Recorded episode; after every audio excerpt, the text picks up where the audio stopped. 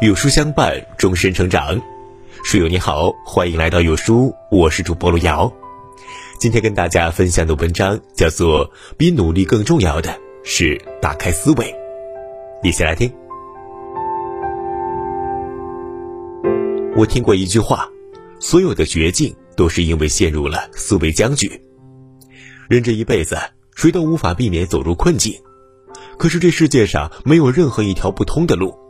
当你打开思维，一切难题将迎刃而解。学会以下五种顶级思维，即便身陷窘境，也能够逆风翻盘，重获新生。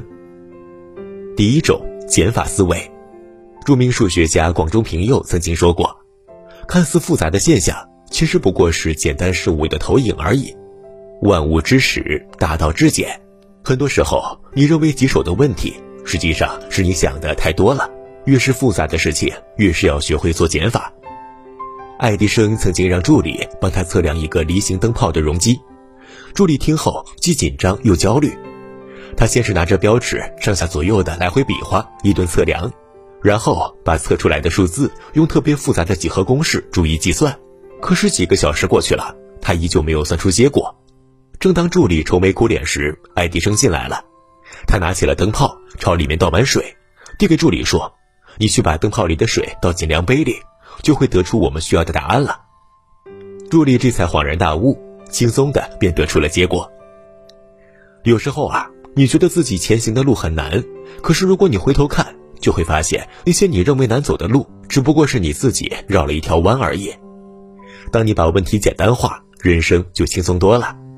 我曾看过一则极具讽刺的小故事：从前有个人想扛着一架梯子进城办事。出发前，他向别人打听了城门的尺寸，得知自己的梯子无论横着竖着，高度都超过了门洞时，他简直急得团团乱转。他妻子知道后，大声嘲笑他：“你把梯子放倒，不就进去了吗？”作家李尚龙说：“减少几个选项，真的可以帮助你很多。人就是一个不停纠结、不停选择的动物，年龄越大，就越是应该在生命中做减法。要知道，即便是窘境。”也会有千万种方法走出去，不要总是自己吓唬自己，自己难倒自己，学会把问题简单化，你的人生才能够轻松顺利。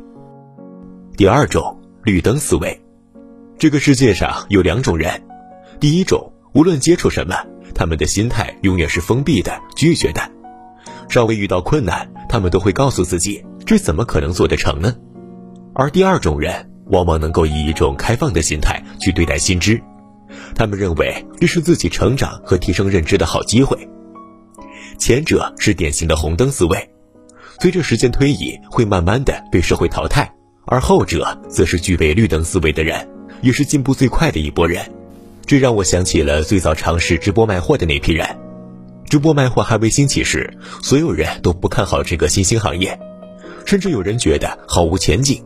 别人在线下声情并茂的推销商品，都不一定卖得出去。一个人只是对着镜头讲话，怎么可能有人买呢？可是总有这样一些人，他们愿意了解新鲜事物，尝试新的变化，选择做平台的第一批主播。后来的事情我们都知道了，他们顺着时代潮流，通过日复一日的努力，率先在直播领域崭露头角。就像薇娅说的那样，我一直很喜欢一句话，叫做“拥抱变化”。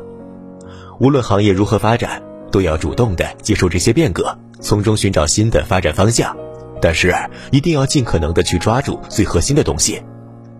没有一成不变的成功，生活永远可能出现意外。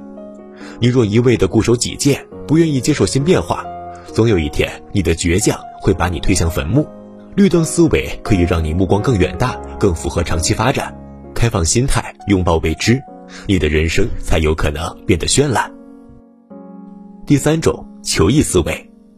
遇到问题时，人们习惯于用常规的方法和经验去解决，殊不知，若是能够突破常规思维，善于从异于以往的方面，善于从反面和侧面去思考，那么事情可能会得到不一样的结果。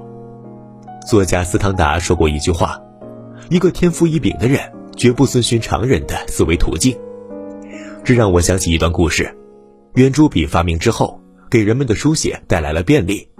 可是写时间长了会漏油墨，这让很多科学家十分头痛。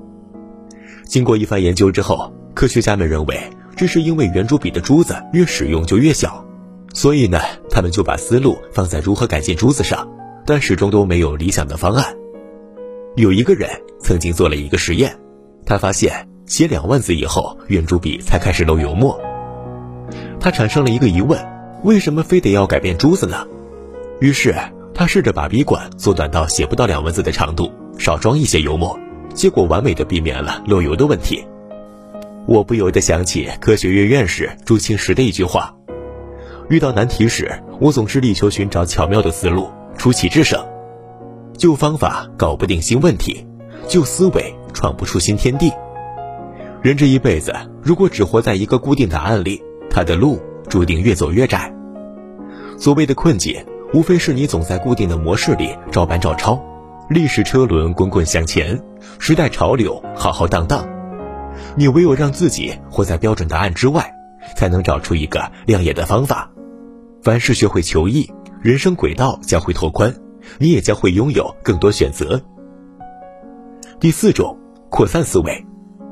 说起好莱坞，所有人都不陌生。由于电影质量非常高，它的名声享誉世界。追根溯源，这得益于电影编剧的发散思维。当一个编剧有了不错的想法之后，他会找来十几个编剧，所有人坐在一起，头脑风暴。这个开场该怎么做？中间出现什么挫折？如果蜘蛛变成超人会是什么效果？剧情如何发展才更吸引人？他们根据整个故事毫无保留的去发散自己的想法，然后呢，通过速记员的整理。整个剧本的雏形基本就有了。接着他们会过一段时间再来开会，让每一个人把自己认为不合适的地方都指出来。休息一段时间后，他们会再次进行全员的头脑风暴，大家畅所欲言，形成一个新剧本。如此循环往复，便有了呈现给观众的高质量剧本了。正如著名作家克雷洛夫那句话：“伟大不止在事业上惊天动地，他时常不声不响的深思熟虑。”有时候啊，围绕一个问题，尽可能多的去做发散，不管方法是否可行，先求多、求新、求前所未有，允许异想天开和标新立异，你的问题将在此过程中不攻自破，你的人生将因此走出新高度。就像有人把上衣和裤子连起来，发明了背带裤；有人把收音机和录音机连起来，发明了收录机。如果你愿意打破从前的思维，尽可能的想象更多。你就一定能探索到人生的更多可能性。最后一种，成长型思维。卡罗尔曾说过，成长型思维模式就是相信人的能力是可以发展的。小米创始人雷军便是很好的诠释。大二时，雷军已经修完了所有学分，完成了毕业设计。按照多数人的思维方式，剩下的两年时间就是坐等毕业了。然而，雷军却选择了创业，这是他第一次创业。由于经验不足，苦苦努力了三年，最终赔得一塌糊涂。即便如此，他还是坚信，只要自己不断精进，总有一天会拥有更大的天地。后来受伯君的邀请，他加入了金山。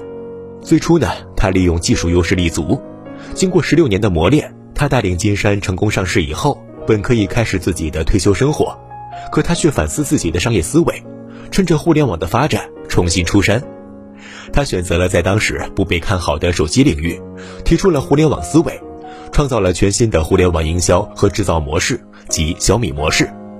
正因他的这种思维，五十多岁的他依然在事业中不断成长。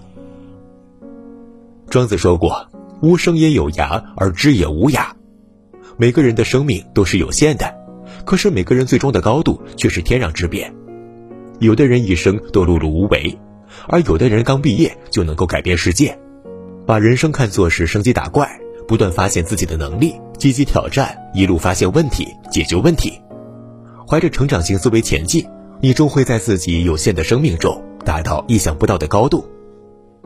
人们常说啊，你的思维决定了你的人生，遇事时思维方式不同，结果也不同。不要总是被固有思维局限，打开思维，多想一些，多走一步。才能开启更好的人生。点个再看吧，愿你不断打破自己，提升自己，重塑自己，从而让自己更加璀璨。朋友们，我们共勉。有书空间大咖签售会第一期来了。